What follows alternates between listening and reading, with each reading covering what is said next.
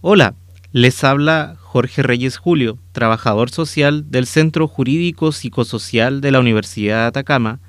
y les quiero hablar sobre la expulsión como medida disciplinar en colegios y liceos. Es importante señalar que antes de considerar una expulsión o cancelación de matrícula, el establecimiento debe adoptar acciones preventivas y medidas formativas que generen aprendizajes y condiciones que permitan al estudiante reconocer, reparar el daño y actuar adecuadamente en futuras situaciones de conflicto. Estas solo se pueden aplicar cuando no existen hechos que afecten gravemente la convivencia escolar al interior de la comunidad educativa. ¿Qué se entiende por hechos que afecten gravemente la convivencia escolar? Son acciones que causan daño a la integridad física o psíquica de cualquiera de los miembros de la comunidad educativa o de terceros que se encuentren en las dependencias de los establecimientos, tales como agresiones de carácter sexual, agresiones físicas que produzcan lesiones,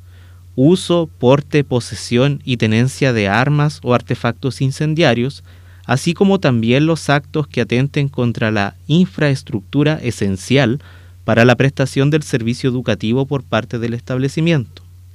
Cada escuela o liceo en el ejercicio de su autonomía puede incorporar en sus reglamentos internos otras actuaciones de similar naturaleza a las ya indicadas, tipificándolas como la medida disciplinaria de expulsión o cancelación de matrícula. En este sentido, es importante considerar